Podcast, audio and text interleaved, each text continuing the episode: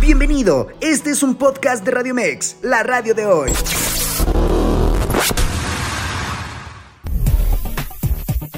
Comienza el espacio de noticias digital que por más de 16 años te ha acompañado. Escucha Radio Mex Noticias con Carlos Gómez Camacho.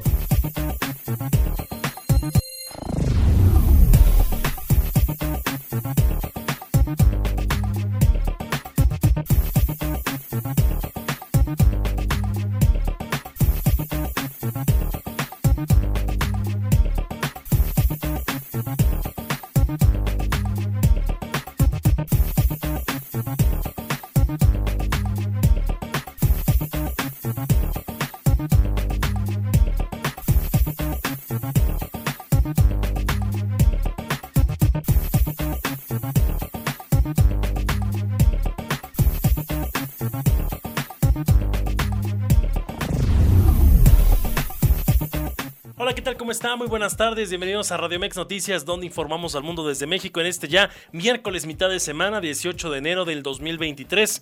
En este 18 de enero, la invitación para que estemos en contacto vía redes sociales a través de Twitter, Facebook e Instagram. Estamos como arroba Radiomex, arroba Radiomex vía Twitter, Facebook e Instagram, TikTok. Estamos con nuestra cuenta de Radiomex en vivo vía WhatsApp. La invitación para que estemos en contacto directo. Y le recuerdo mis redes sociales personales, arroba Carlos Gómez TV vía Twitter, Instagram, Facebook. Soy Carlos Gómez Camacho. Vamos con los titulares de la información en este miércoles 18 de enero del 2023. Titulares del día.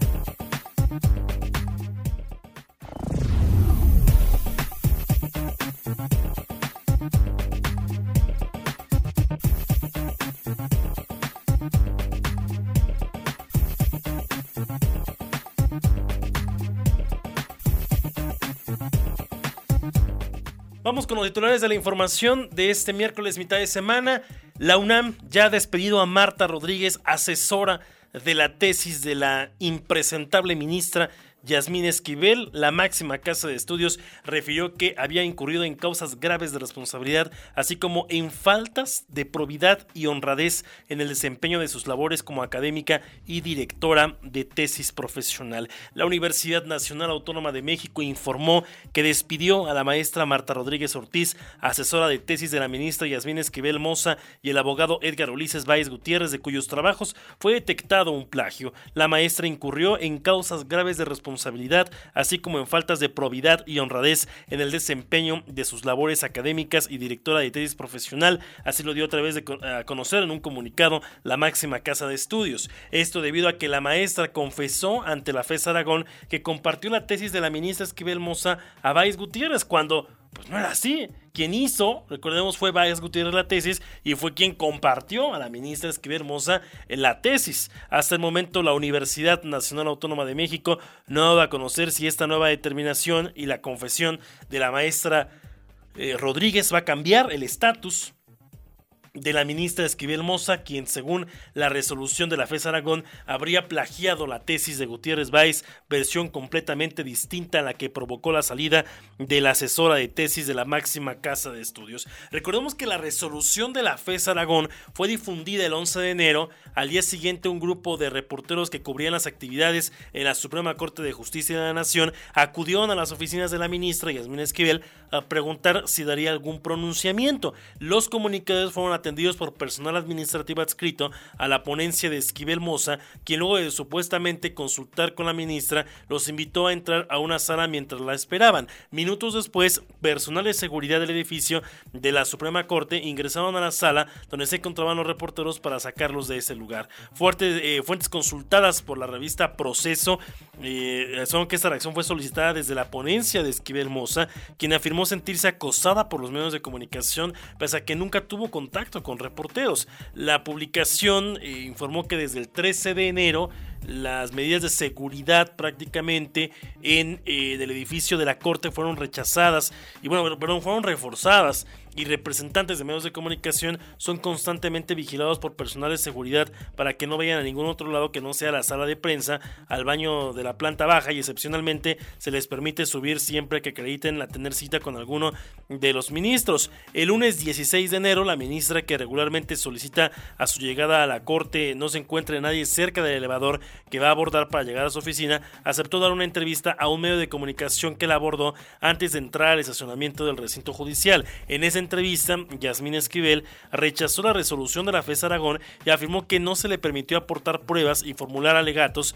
para acreditar que la tesis original era la de ella y no la de Valls Gutiérrez. La ministra fue consultada a través de su personal para saber su postura sobre la decisión de la UNAM, pero se informó que por el momento pues no realizaría ningún pronunciamiento la ministra Yasmín Esquivel. Lo que sí es que ya la UNAM ha tomado decisión, que ha despedido a la maestra, a la responsable, vamos a decirle, del tema de, lo que estaban reportando, que era quien hubiese acreditado la tesis en todo momento de la ministra Yasmín Esquivel. Eh, quiero decirle que también, de acuerdo a la información del comunicado que se presentó por parte de la máxima casa de estudios, pues habla de que hubo una causa grave de responsabilidad, así como falta de probidad y honradez en el desempeño de sus labores como académica y directora de tesis profesional. Imagínense, era la directora de tesis profesional y permitió que hubiese un plagio de una tesis pues obviamente se pone y pone en, tela de juicio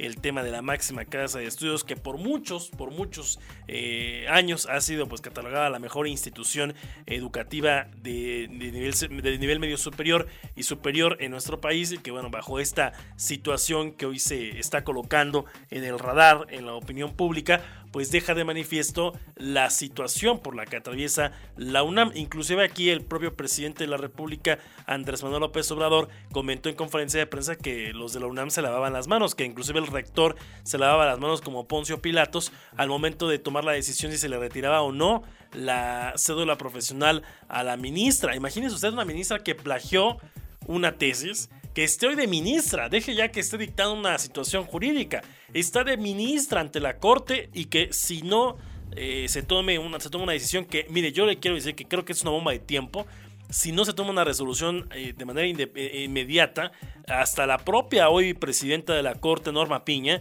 pues saldrá afectado a la Suprema Corte porque habrá una falta de credibilidad. Insisto, ¿cómo es posible que una persona que se dedica a cuidar las leyes, a hacerlas cumplir, haya plagiado una tesis. Solamente en México. Solamente en México se está permitiendo en este momento que siga la actividad de la ministra como si nada. Ella alega que no hubo pruebas, que no hubo tiempo para presentar pruebas. Pero ¿qué prueba quería presentar si ya la propia FES, eh, la FES Iztacala y la FES Aragón, pues hicieron sus propios pronunciamientos respecto a esta tesis? Se hizo esta tesis antes de que la propia ministra, hoy ministra fuera eh, o, saliera de, la, preparación universitaria. Mire, después de cuántos años, 36 años, 35 años ocurrió este hecho y hoy sale a la luz pública lo que en su momento, pues seguramente no había redes sociales, no había un adelanto tecnológico como hoy podría ser una situación de un plagio de tesis después de tantos años, después de tres décadas, de más de tres décadas, sale a la luz pública este tema y que, insisto, seguramente la propia presidenta de la Corte habrá de tener alguna solución porque hoy los medios a, las afueras de la Corte están esperando que esté prácticamente la ministra Yasmín Esquivel y ella presente su renuncia. Tiempo al tiempo, pero estoy seguro que de una u otra forma tendrá que renunciar la ministra Yasmín Esquivel porque, insisto, en México no se puede permitir que alguien quien tendría que estar cuidando las leyes hoy es el quien está violentando. En un órgano, en un órgano de este tamaño, en un poder de ese tamaño. No estamos hablando del abogado afuera de un ministerio público, un abogado afuera de una fiscalía. Estamos hablando de una ministra que tiene en sus manos las decisiones más importantes de este país cuando se llega a las últimas instancias jurídicas. Tiempo al tiempo. En otros temas, y bueno, nada más para terminar, la pagana fue la maestra, pero la maestra que se prestó también a ese tipo, por flojera, por omisión o por lo que sea, el permitir que se haya ocupado también, en este caso, una tesis que ya existía. Yo que la maestra nunca pensó que después de 30 años le iba a salir ese tema a la luz pública y acabó con su credibilidad. Es más de, más de 30 años dedicada a la formación académica y hoy salen con esto. Vaya forma de sepultar su carrera de la educadora, en este caso de la responsable, que ya fue cesada de acuerdo a el comunicado que emite la Universidad Nacional Autónoma de México. Se trata de la maestra Marta Rodríguez, asesora de tesis de la ministra Yasmín Esquivel. Y que, insisto, ojalá se tomen medidas porque también la UNAM podría perder credibilidad tiempo al tiempo y seguramente pues también ver, ver los filtros que tiene la UNAM para ese tipo de tesis. Está en juego muchas, muchas cosas. Ya el presidente y la SEP definirán si se queda o no se queda la ministra con el, título y con la cédula profesional. Que lo más ideal es que se le quitara. Si hay un plagio de tesis, ¿cómo es posible que se le dé una cédula profesional? El tema que han pasado ya 36 años de ese hecho. En otros temas, en audiencia, de, en audiencia de continuación, un juez de control determinó la vinculación a proceso de Pedro N. alias Paul, Daniela N., Eric N., Junuen N. y Sergio N., quienes son presuntos integrantes de una célula que atentó contra el periodista Ciro Gómez Leiva. Durante la audiencia en la sala oral del reclusorio norte, los ministerios públicos presentaron los datos de prueba que son suficientes para que el juez los vincule por delitos contra la salud en su modalidad de narcomenudeo. Quiero decir que hay que destacar que hoy por la mañana también fueron vinculados a proceso Israel N., Cintia N., dos de los detenidos por estar relacionados con la presunta célula que atentó contra el periodista Ciro Gómez Leiva. En audiencia, el juez valoró los datos de la carpeta de investigación y decidió su vinculación por los delitos de narcomenudeo con fines y posesión de armas de fuego y con cartuchos. El pasado 11 de enero, la Fiscalía de la Ciudad de México informó que, de acuerdo a las investigaciones realizadas con el apoyo del Centro Nacional de Inteligencia del Gobierno de México, se pudo determinar que los 11 detenidos por el ataque a Ciro Gómez Leiva son parte de una célula criminal liderada por Pedro N. alias El Pol las autoridades capitalinas confirmaron que dichas detenciones se llevaron a cabo tras 12 operativos simultáneos en cuatro alcaldías, el caso de la Gustavo Madero, Venustiano Carranza, Iztacalco e Iztapalapa. Los coordinadores de dicho grupo ya detenidos son Israel N., Sergio David N., Juan Antonio N., Eric Hazael N. y Daniela N., quien fue identificada como la pareja sentimental del líder. La jefa de gobierno de la Ciudad de México, la doctora Sheinbaum, informó que fue detenido el responsable de disparar en contra del periodista Sergio Gómez Leiva. Recordemos que inclusive fue enviado desde Michoacán. Fue la, eh, Fiscalía de Michoacán quien lo envió tras su detención en Tangasícuaro, en Michoacán, eh, eh, donde bueno, se había escapado este, este personaje. Recordemos que el ataque en contra de Ciro Gómez Leiva se registró el 15 de diciembre. Ayer el presidente de la República, Andrés Manuel López Obrador, informó que será el viernes que va a haber una conferencia, la conferencia matutina, pero será en el Palacio de Gobierno de la Ciudad de México o en el Palacio del antiguo Palacio del Ayuntamiento y ahí se dará a conocer más datos sobre la investigación del hecho en el cual se atentó en contra de la vida del periodista Ciro Gómez Leiva. Él ha dicho en sus espacios de noticias, no tengo enemigos, no sé de dónde puede venir este golpe y vamos a ver la investigación que el viernes presente la Fiscalía a través de la, de, la, fiscal Ernestina Godoy. Eh, ¿Qué se dice de esta investigación? Si viene de un grupo delincuencial, de un grupo criminal, quién quiso acabar con la vida de Ciro Gómez Leiva y que algo que debemos reconocer es la pronta, la pronta respuesta de la autoridad a la investigación. Mire que en México estamos acostumbrados a han pasado cuántos años y no se ha esclarecido el tema de Luis Donaldo Colosio Murrieta, en su momento el ex candidato a la presidencia, y este caso de Ciro Gómez Leiva, que afortunadamente no logró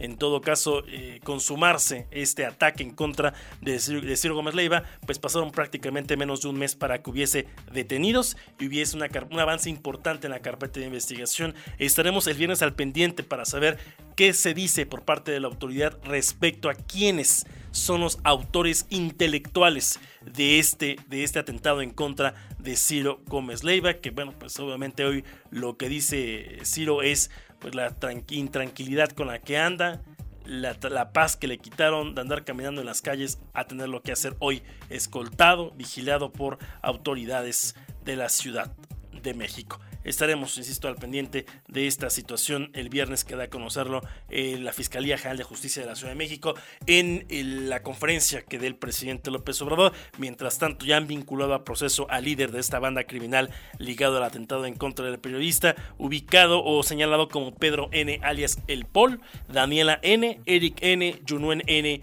y Sergio N. han sido ya vinculados a proceso. Vamos a una pausa comercial. Regresando vamos a platicar con mi compañero Ricardo Herrera Solís de la Inanita y también le voy a presentar hace unas, unas horas la presidenta municipal de Cuautitlán Izcalli habló respecto al tema de la situación que se vivió el pasado lunes en un tianguis de la zona de bancos de esta municipalidad dijo que no se va a prestar a politiquería con el tema respecto a lo que han dicho algunos actores políticos y asegura que hoy su responsabilidad es salvaguardar la seguridad de los habitantes de este municipio. Hacemos una pausa, ya regresamos con más en la radio de hoy.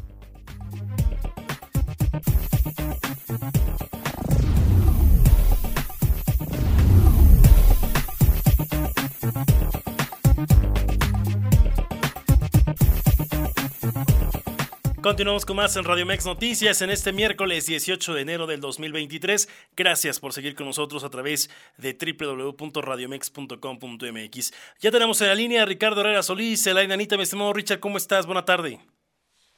Buenas tardes y buenas tardes al auditorio. Me da mucho gusto saludarlos. Fíjate que ya lo hemos mencionado, el Estado de México es la entidad con más alto índice delictivo a nivel nacional se registraron en el 2022 casi 398 mil denuncias en todas las modalidades. Esto representa un promedio de mil delitos al día eh, y según el Sistema Nacional de la Secretaría de Seguridad Pública.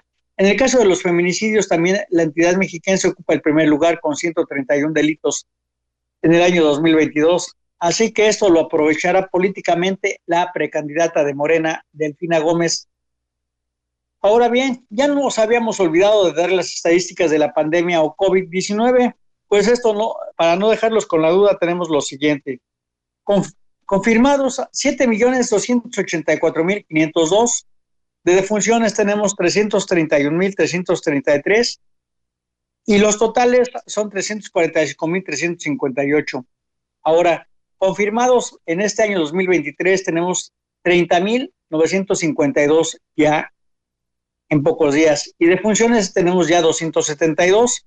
El gobierno federal no dice nada respecto a las vacunas y la que está aplicando, que es una vacuna cubana denominada Abdalá. No sabemos si tienen los permisos de la COFEPRIS. Estarán haciendo experimentos entre la gente sin saber si es efectiva.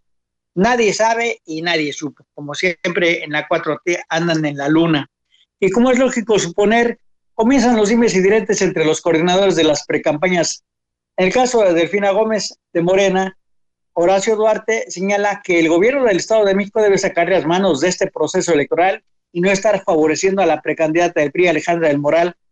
Aquí cabe preguntar, el presidente Andrés Manuel López Obrador en la mañanera atacó con todo a la coalición de Va por México, diciendo que se junta la oposición y es un contubernio descarado.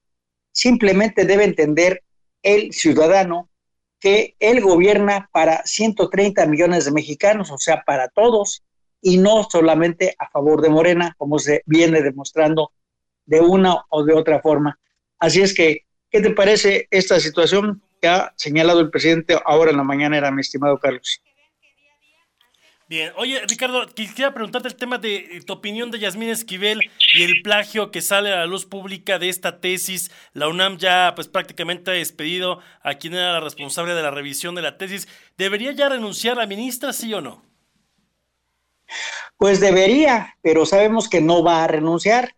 Eso en primer lugar. Segundo lugar, la UNAM ya ha perdido ese, ese descrédito en la cual su, la asesora de tesis resulta que compartió la misma tesis entre varios alumnos y que ya inclusive la corrieron.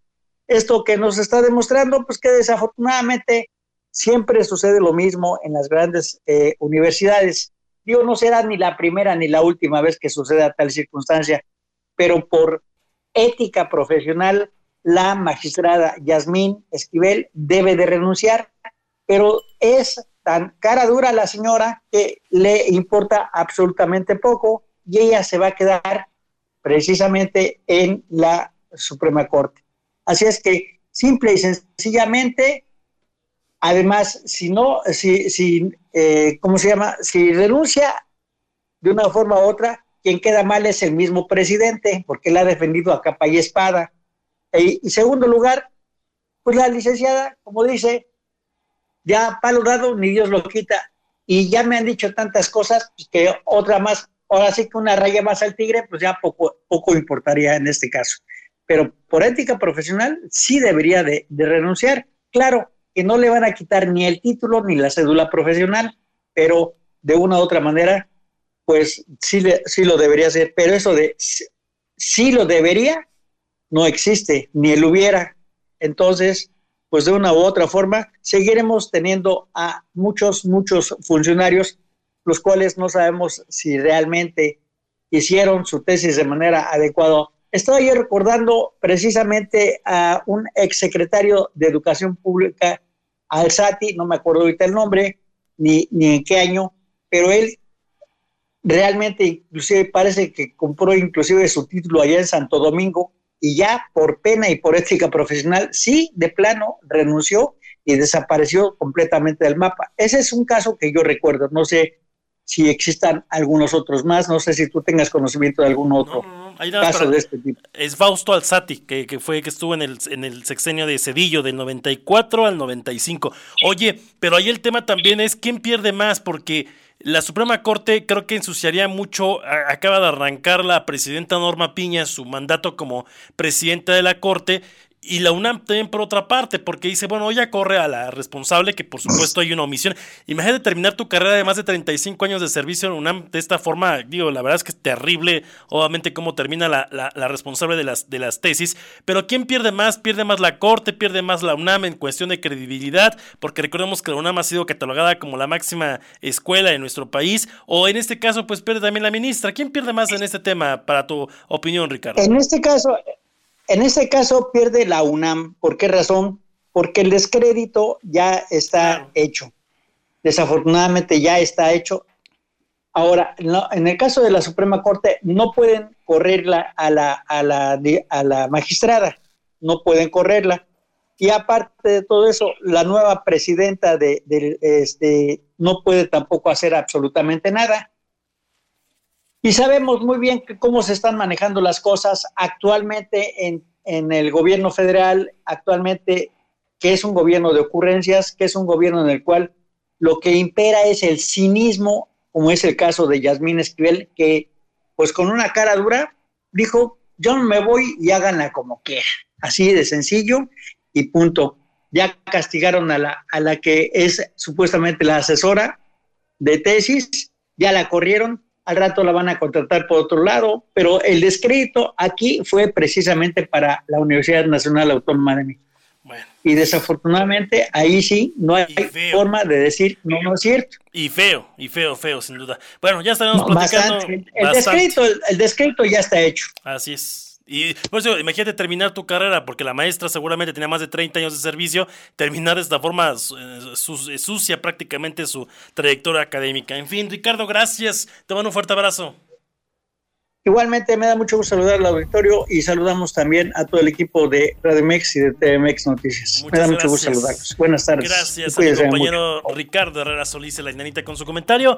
Vamos a pasar a otros temas. Ya la adelantaba eh, respecto a esta eh, pues, eh, conversación que dio hace unas horas la presidenta municipal de Cuautitlán Izcalli, la maestra Carla Leticia Fiesco García. Esto respecto a el tema de lo que ocurrió el pasado lunes los incidentes ocurridos en el Tianguis de la zona de bancos. La presidenta municipal lo, lo dijo, esto fue durante eh, el Día Ciudadano de los miércoles que arrancó a partir de esta semana, visitó a la población del Mirador de Santa Rosa en Cuautitlán Izcalli. Y bueno, pues ahí abordó con los medios de comunicación un poco respecto al, respecto al tema de lo que finalmente el estatus en el que está. Habló también de la situación que tendrá. Han sido citados todos los que son responsables o los que son considerados líderes de tianguis que en esa zona están para que finalmente pues se entre ya de, tajo a ese tema de saber el padrón real y quiénes son los responsables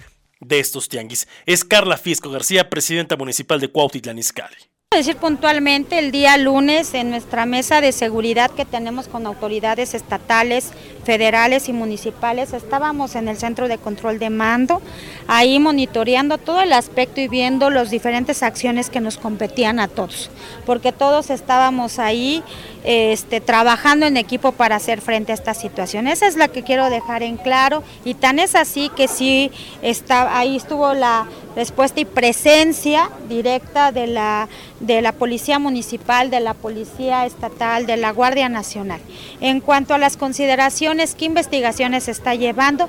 Si hay investigaciones en la Fiscalía que por la naturaleza de los procedimientos, yo siempre se los he dicho, están procedimientos que lleva la Fiscalía y que en un momento dado, a, partir de lo que se está llevando, se vertirán públicamente las consideraciones que sean, pero seamos respetuosos de las investigaciones que hace la autoridad. Al particular, por supuesto, ha participado la, la eh, y nosotros, como se lo hemos dicho a la Fiscalía, a todas las autoridades, estaremos y estamos aportando todos los elementos que conlleven a, eh, a que en estos sucesos eh, las acciones que determine la ley pues se lleven a cabo.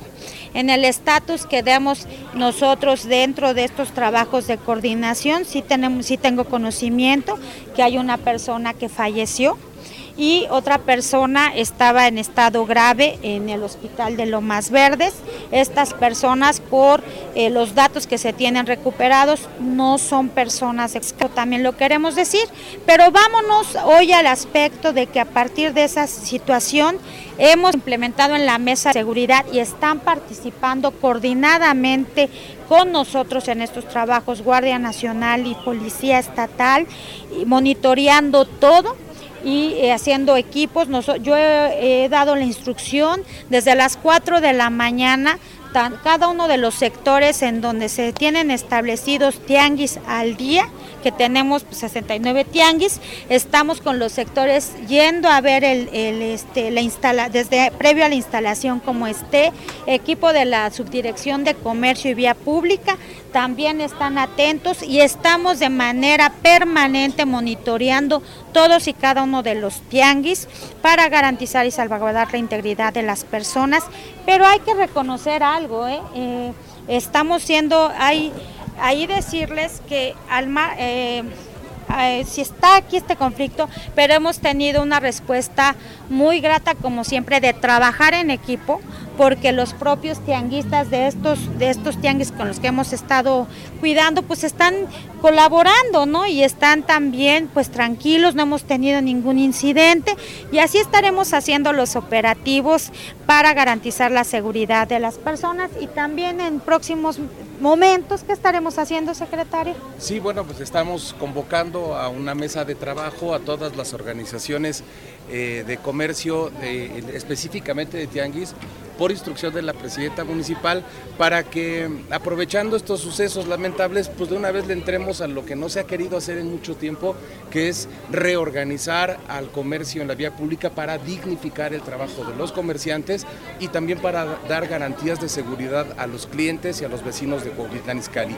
Eh, la, la intención es que en los próximos días todos los tianguis estén funcionando de manera muy regular y ya procedamos a los esquemas de, empadronamiento y de reconocimiento de liderazgos, pues para que no nos intenten tomar por sorpresa también. Perdón, eso incluye al, grupo que, vino el lunes a intentar apropiarse del, de este, de este tianguis y ACME? Los, nosotros, nosotros estamos muy claros en, en que los liderazgos de los eh, de los tianguis los determinan los propios comerciantes. La convocatoria es abierta para los dirigentes de los tianguis. Este Nosotros no tenemos registro hoy por hoy de esas agrupaciones como líderes de, ninguna organización Secretario, comercial. ¿pero tienen conocimiento quiénes fueron quienes se enfrentaron el lunes? ¿Qué, qué liderazgo?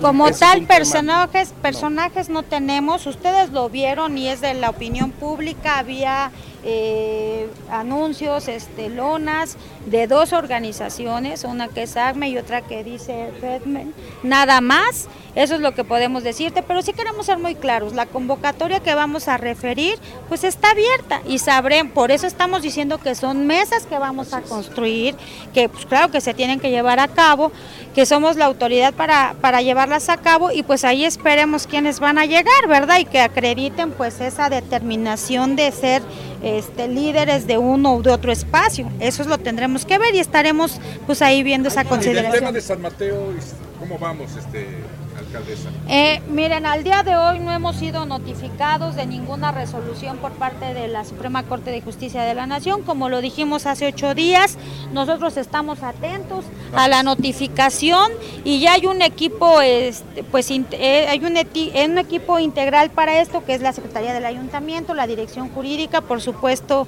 eh, la presidencia, la presidenta municipal, para estar viendo toda la estrategia. Tuvimos una sesión con la Comisión este, de Límites Territoriales, donde les expusimos puntualmente a todos los integrantes que representan, pues ahora sí que cada fuerza política que la gente decidió que estuviera en este cabildo, todos tuvieron conocimiento, una carpeta de todas las actuaciones que hemos hecho y de las argumentaciones que nosotros vamos a postular en su momento procesal oportuno. Reitero, no hay notificación, no hay ninguna consideración que nos digan o nos ordenen alguna situación.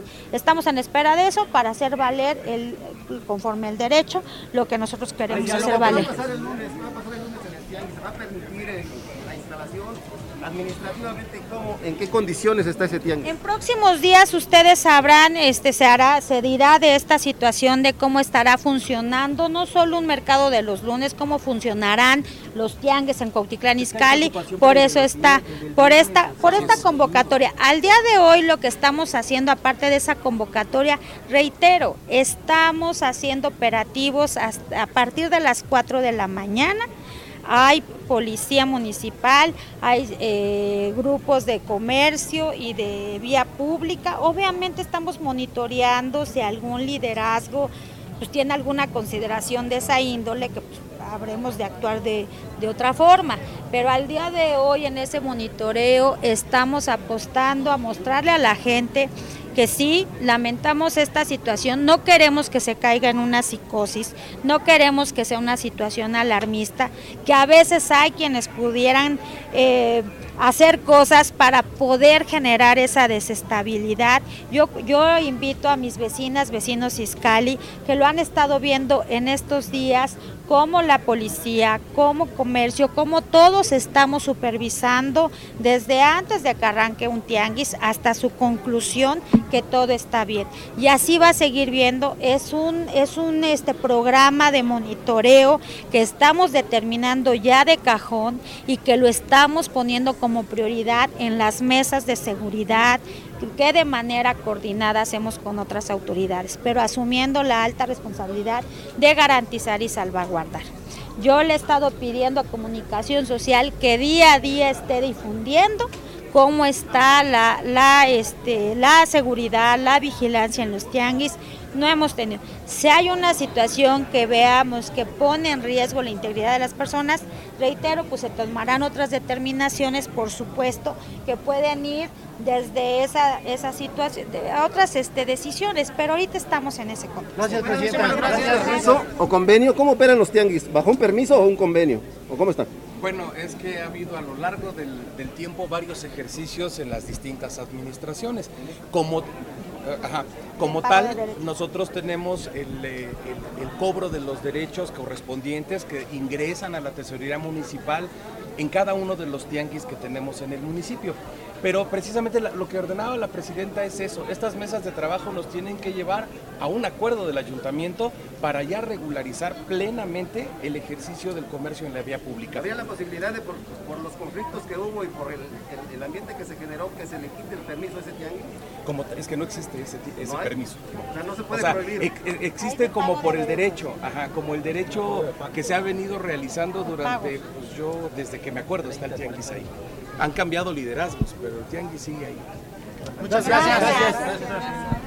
Bien, ahí parte de lo que dijo la presidenta municipal Carla Fisco García en Cuautitlán Izcalli respecto a la situación de estos tianguis en esta zona del Estado de México. Esto se reunió esta tarde en Palacio Nacional con Alejandro Encinas, subsecretario de Derechos Humanos de la Secretaría de Gobernación y con un par de integrantes del grupo interdisciplinario de expertos independientes para el caso Ayotzinapa. Tras más de una hora de reunión, Alejandro Encinas, así como Ángel María Buitrago, Ángela María Buitrago y Carlos Beristain, integrantes del, del GIEI, se retiraron del recinto histórico sin dar declaraciones a la prensa. Le quiero decir que el pasado 1 de noviembre el presidente López Obrador defendió la investigación elaborada por el subsecretario Alejandro Encinas sobre el caso Ayotzinapa al señalar que es un hombre honesto, íntegro, capaz de, incapaz de falsear o fabricar información. Un día antes el grupo interdisciplinario de expertos independientes del GEI afirmó que no era posible saber el origen y la autenticidad de los mensajes de WhatsApp que la Comisión para la Verdad y el Acceso a la Justicia en el caso Ayotzinapa,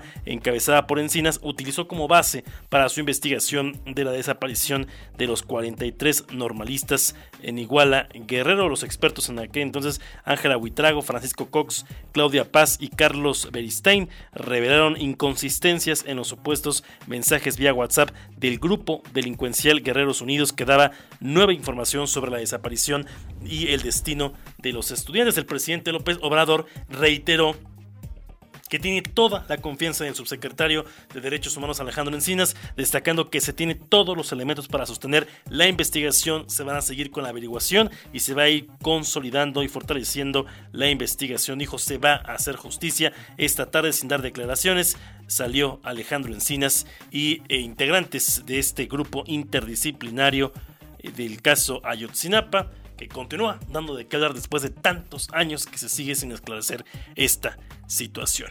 Vamos a los deportes con Diego Farel.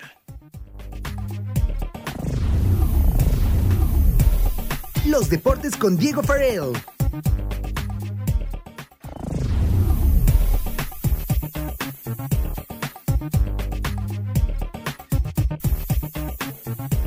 Aquí ya tengo la línea, mi estimado Diego, ¿cómo estás? Muy buena tarde, adelante con la información deportiva.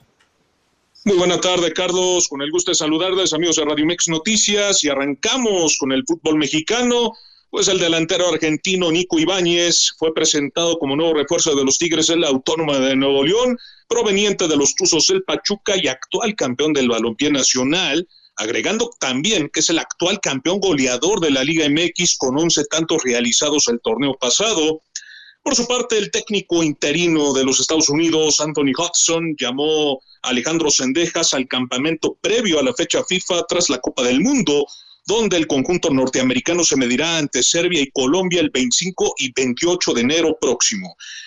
Y bueno, en otra nota, buenas noticias, con información de medios jaliscienses, el delantero de Chivas, Alexis Vega, fue intervenido quirúrgicamente en una reparación del menisco de la rodilla derecha, su tiempo de recuperación será entre seis y ocho semanas.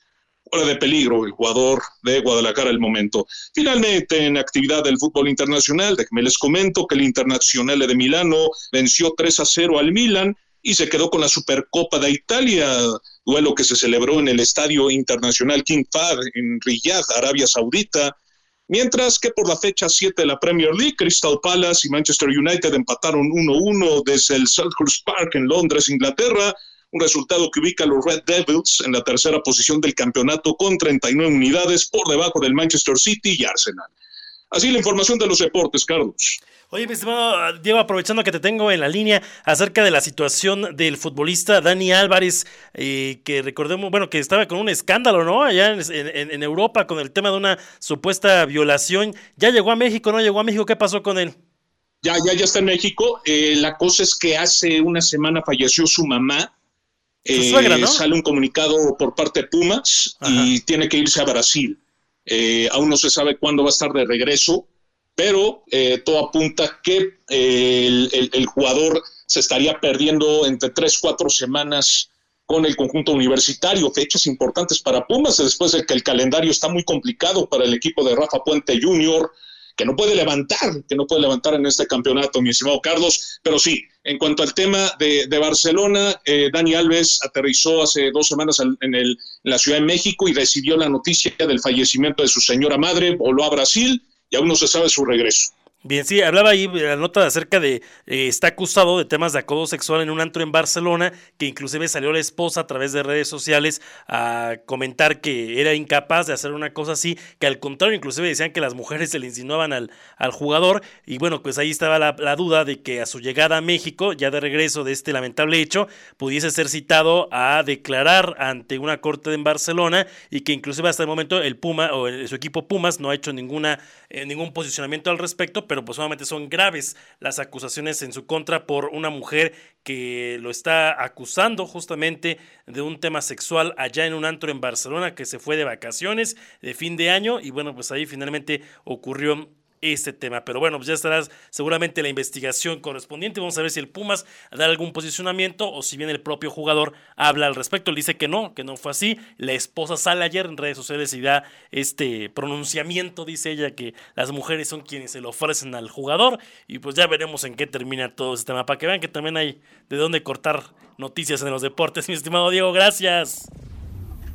Estimado Carlos, al contrario, gracias a ti, gracias al auditorio, un abrazo. Muchas gracias a Diego Farrell con la información de los deportes. Vamos a ir a una pausa comercial, vamos a regresar con el último bloque de este espacio de noticias, la invitación para que estemos en contacto, redes sociales vía Twitter, Facebook e Instagram, estamos como arroba Radiomex. Ya regresamos con más en Radiomex Noticias.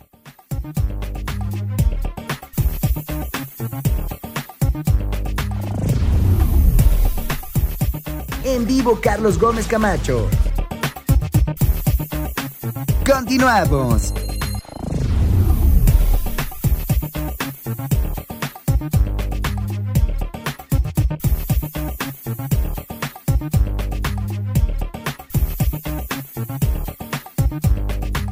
Continuamos con más en Radio Mex Noticias en vivo de 5 a 6 de la tarde, la retransmisión de 10 a 11 de la noche, lo mejor de la semana, fin de semana, en el mismo horario. Gracias por estar con nosotros a través de la radio de hoy en radiomex.com.mx. Oiga, le informo que el Pleno de la Comisión Permanente del Congreso de la Unión aprobó este miércoles el nombramiento de Omar Mejía Castelazo como subgobernador del Banco de México. El economista recibió 24 votos a favor, uno en contra, 10 abstenciones. Tras la votación tomó protesta de su nuevo puesto en el salón de sesión del Palacio Legislativo de San Lázaro. Omar Mejía Castelazo ocupará este puesto hasta el 31 de diciembre del 2030. Así lo dio a conocer Santiago Krill, presidente de la mesa directiva. Eh, Mejía va a ocupar el puesto dejado por Gerardo Esquivel. La próxima reunión de la Junta de Gobierno de Bancico es el 9 de febrero en la que bueno se espera que la institución aumente otra vez la tasa de interés. Especialistas consideran que el alza será de 25 o 50 puntos base. Con este, cuatro de los cinco miembros de la Junta de Gobierno han sido nombrados por el presidente Andrés Manuel López Obrador, la gobernadora Victoria Rodríguez y los subgobernadores Jonathan Head, Galia Borja y Omar Mejía. Si bien no se cuestionan los conocimientos de los miembros de la Junta de Gobierno de Bancico, el problema es que proyectan poca experiencia en el mercado y esto puede afectar la confianza hacia el organismo autónomo de, este, de este banco. Así lo dio a conocer Luis González, codirector de inversiones de Franklin Templeton México.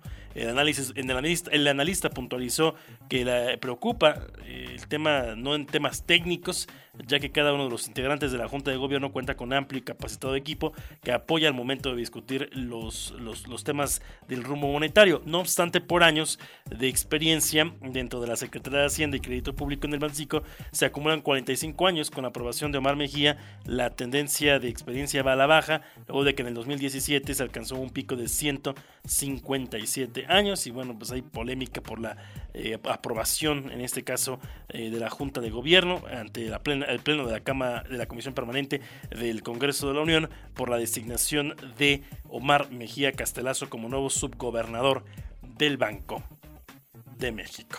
En otros temas, en temas internacionales, un vuelo de la aerolínea JetBlue de Nueva York a San Juan, Puerto Rico, chocó contra otra aeronave en el área de la puerta de embarque del Aeropuerto Internacional John F. Kennedy durante la mañana de este miércoles, siendo el segundo accidente en los últimos días en esa terminal aérea. La aeronave habría golpeado la cola de otro avión de la misma compañía que estaba estacionado y vacío en el aeropuerto alrededor de las 7 de la mañana, descartando de primera instancia pues, personas heridas. Los pasajeros quedaron afectados por el retraso de este, de este vuelo. Es el segundo incidente en una semana eh, que la Agencia Federal de Aviación investiga en el aeropuerto John F. Kennedy después de que el pasado viernes dos aviones que se preparaban para el despegue estuvieron cerca de la, de la colisión, de colisionar cuando un avión de American Airlines cruzó la pista en el momento en el que otro de Delta aceleraba para despegar. Aquel vuelo de Delta con 145 pasajeros a bordo tenía como destino Santo Domingo, República Dominicana y se retrasó hasta el día siguiente, mientras que el de American Airlines, que se dirigía a Londres, despegó esa misma noche y llegó sin a la capital británica. Afortunadamente, decíamos, no pasó a mayores este choque de dos aviones dentro del aeropuerto John F. Kennedy, esto allá en Nueva York. Oiga, y vaya polémica, Vaya polémica que desató la conductora, locutora eh, Marta de Baile eh, tras su, su video publicado acerca de pues, lo correcto que se debe hacer al momento de que tú recibes invitados en casa. Marta de Baile reaccionó a las críticas y brindó con una famosa lata con un calcetín. Hace unos días, la conductora, locutora y empresaria Marta de Baile publicó un video en su cuenta de TikTok en el que daba algunos consejos para atender a las visitas. Sin embargo, su ostentosa y, y elegantes ideas que tiene la locutora entre ellas la más la que causó creo que yo más controversia fue el tema de la eh, situación del calcetín de la lata, ¿no? Eh, los calcetines para las latas fueron objeto pues de burlas, de memes por parte de los internautas que pues ya sabe que no, no se tardan en hacer memes de este tema. La publicación original se encuentra en su cuenta vía YouTube. No obstante, tras publicarlo en su cuenta de TikTok alcanzó más de 7 millones de vistas tan solo en, en un par de días. Además de los detalles que le da a cada cosa que forma parte de su vida, explicó que su mamá le había enseñado que el diablo está en los detalles. La polémica se desató por el uso de una especie de calcetines para las latas. Bueno, quisiera usted, si busca en redes sociales, ya ven inclusive las, los calcetines con los logotipos de las marcas refrescadas para que si usted pues, va a dar alguna en especial, ya sepa cuál va a ser la que va a tomar. La idea, que para el gusto de Marta de Baile es algo sofisticado, para muchos fue algo innecesario, incluso la comediante Sofía Niño de Rivera bromeó al respecto de este tema. Ante las críticas, pues Marta de Baile reaccionó con un brindis y sus famosas, ¿qué cree? Latas con calcetines. Es a través de su cuenta vía Twitter. Publicó una fotografía, en ella posa con una de las latas que tapa, se tapa con un calcetín.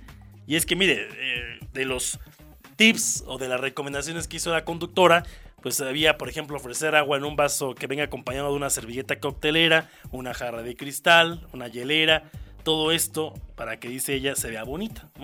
También pues mencionó eh, dónde se pueden conseguir las servilletas que vienen en una especie de rollo.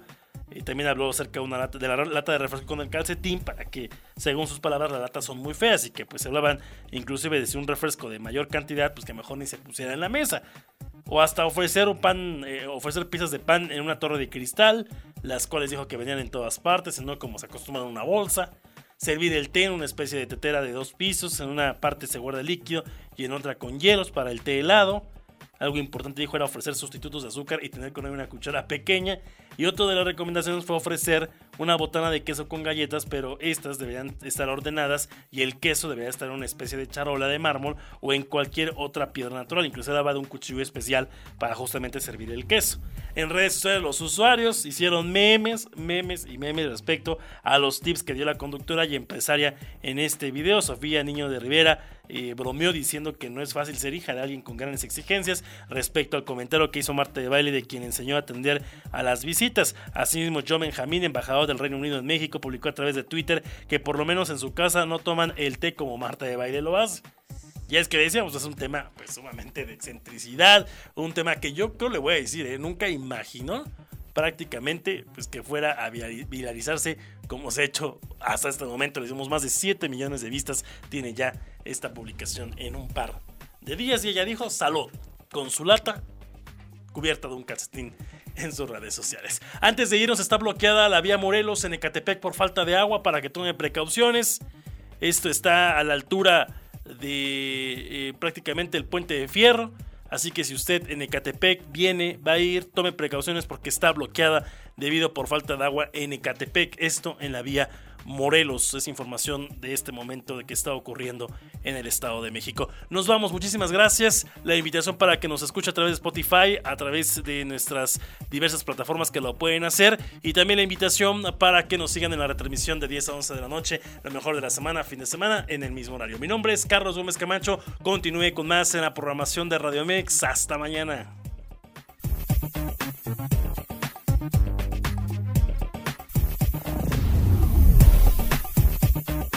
Gracias por acompañarnos en Radio Mex Noticias. Sigue informado en la radio de hoy.